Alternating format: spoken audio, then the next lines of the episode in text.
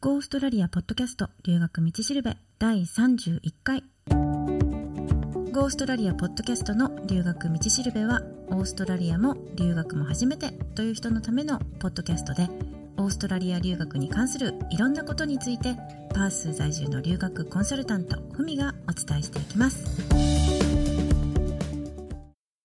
今日のトピックは前回の続きでオーストラリアに行く前と到着後にやっておきたいこと23個です。次は6個目。日本の運転免許証の期限前更新。これはあの流道の第28回のポッドキャストで少し話をしたんですけど日本のね運転免許証を持ってる人は留学中にその免許証の有効期限が切れるとちょっと面倒なので期限前更新をしておいた方がいいと思います。でオーストラリアで車をね運転するっていう場合は日本から国際免許証を取ってくるっていうのもいいと思うんですけどまあそれはそれでねあれば便利だとは思うんですけど州によっては現地で免許を切り替えた方がいいっていう場合もあるのでえっ、ー、と、28回と29回ですね、のポッドキャストで、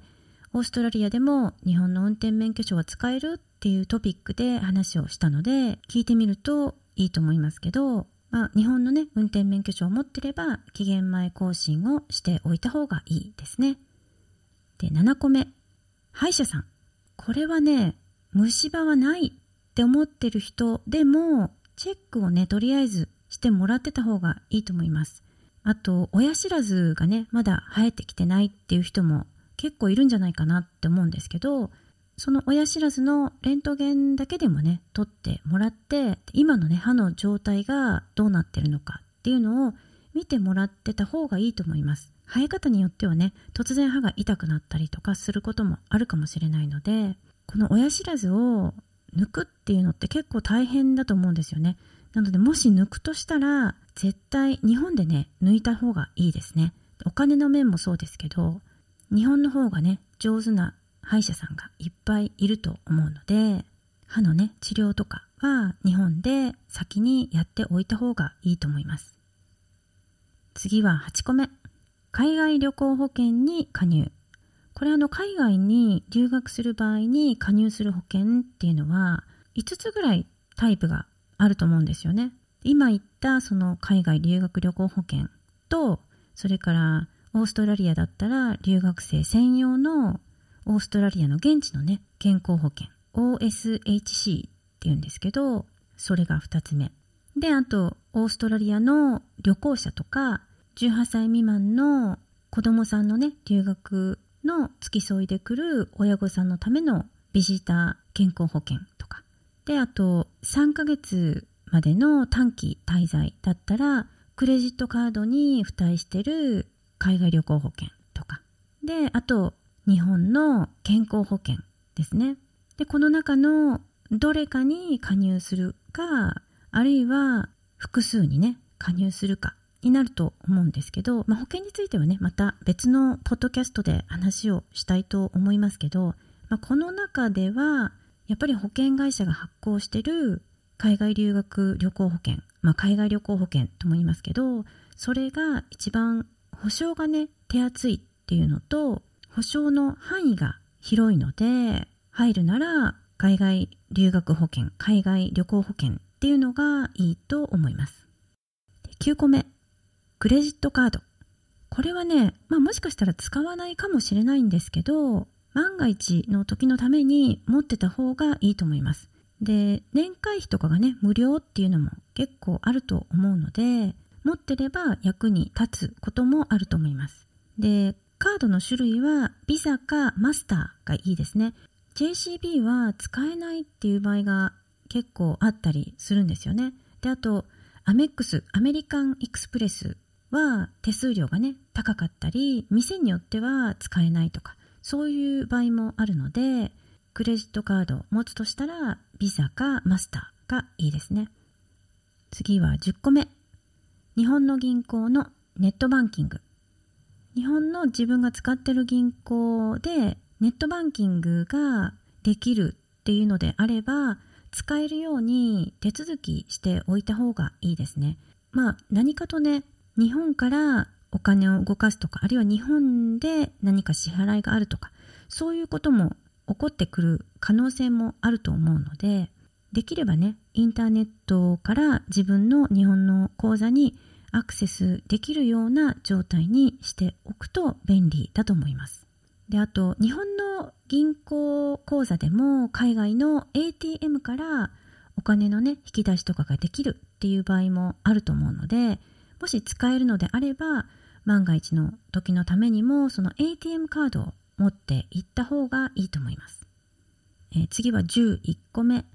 現金。これあのとりあえずはねオーストラリアの現金を用意しておいた方がいいですね。日本円の現金でもいいんですけど現地に着いてからまず換金する場所を探さないといけないですよね、まあ、空港にはだいたい換金できるところがあるんですけど現地で日本円をオーストラリアドルに両替した場合って特に空港とかで両替すると結構ねレートが悪かったりするんですよね。なんか日本でオーストラリアドルに両替するよりもレートが悪いっていうことがよくあります、まあ、なのでそんなに現金はたくさんはいらないんですけど、まあ、とりあえず200ドルとか300ドルぐらい持ってれば十分じゃないでしょうか。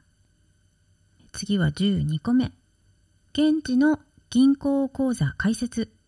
これあのオーストラリアに行く前の、まあ、最高1年前まで。半年前とか3ヶ月前とか1ヶ月前でもいいんですけどその間だったら日本からでもねオーストラリアの銀行口座が開設できるんですね。で銀行のね口座が開設できたらオーストラリアの自分名義の銀行口座宛てに日本からでもね送金できますよね。ただあの ATM カードとかお金を下ろしたりするのは現地に着いてからじゃないとできないんですけど、まあ、先に作っておいた方が何かと便利ですよね。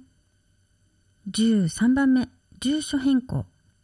海外に長期留学とかで日本を留守にする場合には住所変更とかねしておくこととかもあると思うんですけど特にあの役所に国外転居届を出すかどうかっていうところはオーストラリアに行く前にちゃんと考えておいた方がいいと思います。あの年金とか健康保険とか住民税とか国外転居した場合には支払いが免除になることもあるんですよね。まあ、でもそれでも年金とかの場合は加入してない期間っていうのは、まあ、将来ねもらえる年金の額が減るっていうことになったりもするしあと健康保険は海外滞在中でもね加入しておけば海外でかかった治療費の一部が戻ってくるっていう場合もあるので、まあね、詳しいことはあの近くの役所とかで聞いてみるといいと思います。14個目処方箋の薬とか漢方とかの英語訳これあのもしね日頃からなんか飲んでる薬とか、まあ、漢方とかそういうのがあればその薬がどんなものかっていうのを英語にね訳してもらっておいた方がいいですね。なんでかっていうと入国する時にその薬を持ち込みますよね。その時にどんな内容の薬なのかっていうその証明ができるんですよね。でこの英訳がないともしかすると最悪の場合没収されてしまうっていう可能性も出てくるのでできればね英訳を一緒に持って持ち込みっていう方がいいと思います。であと処方箋とかね漢方とかの英訳があれば現地で、まあ、処方箋を出してもらうとかあるいは漢方を頼むとかそういう場合にも役に立つと思うんですよね。特に持病とかねある場合はできれば担当のお医者さんに現地で万が一ね何かあった時のためにこれまでのね病歴がわかるレターとか紹介状とかそういうのをね書いてもらっておくといいと思います。15個目航空券。この航空券の予約はできるだけ早めにして席だけでも押さえておいた方がいいんですけど実際に買うっていうのはビザが降りてからですね。なのでビザが降りる前に航空券だけ先に予約するっていう場合はその予約の変更が後からでもできるのかとかであと変更する時にね手数料はかかるのかとかあと何回までだったら変更できるのかとかでそれ以外にそのなんか制約みたいなのがあるのかっていうのを予約する前にねちゃんと確認しておいた方がいいですね。で特に格安航空券を買う場合は変更できないとかね。変更できてもすごい手数料がねかかるとか。そういう風な規定になってる場合が多いので結構ねあのビザが降りる前に安かったからって先に買っちゃう人いるんですけどまあビザがねちゃんと出発前までに降りれば問題ないんですけど特にね学生ビザの場合は2016年にいろいろ規定が変わってそれ以降あのビザが降りるまでに1ヶ月とか2ヶ月とかはかかってるのでもし出発日までにビザが降りなかったら本当高い手数料を払って変更しないといけなかったり、最悪の場合はね、変更できずに改めて買い直さないといけないとか、そういうことになったりもするので、買うときはね、必ず航空券にどんな規定があるのかっていうのをチェックした上で予約して、で、買うのはビザが降りてから。っていうのが一番いいと思います。で、あとね、航空券買うとき、あの、座席が選べる場合もあると思うんですけどね大体ほら日本だったら窓側って思うと思うんですけどフライトの時間が長いと思うので多分通路側の方が例えばあのトイレに行く時とかでも隣に誰かいるとその都度ね隣の人に席を立ってもらったりとかしないといけないと思うので、まあ、できれば通路側の席がいいんじゃないかなと思います16個目ヘアカット。これはもうあの、行ってからしばらくは何もしなくても困らない程度にカットとか、あるいはパーマとかね、わかんないですけど、日本でやっておいた方がいいと思いますね。まあ、もしかすると、現地に着いたら、髪はね、もう伸ばしっぱなしでいいって思ってる人もいるとは思うんですけど、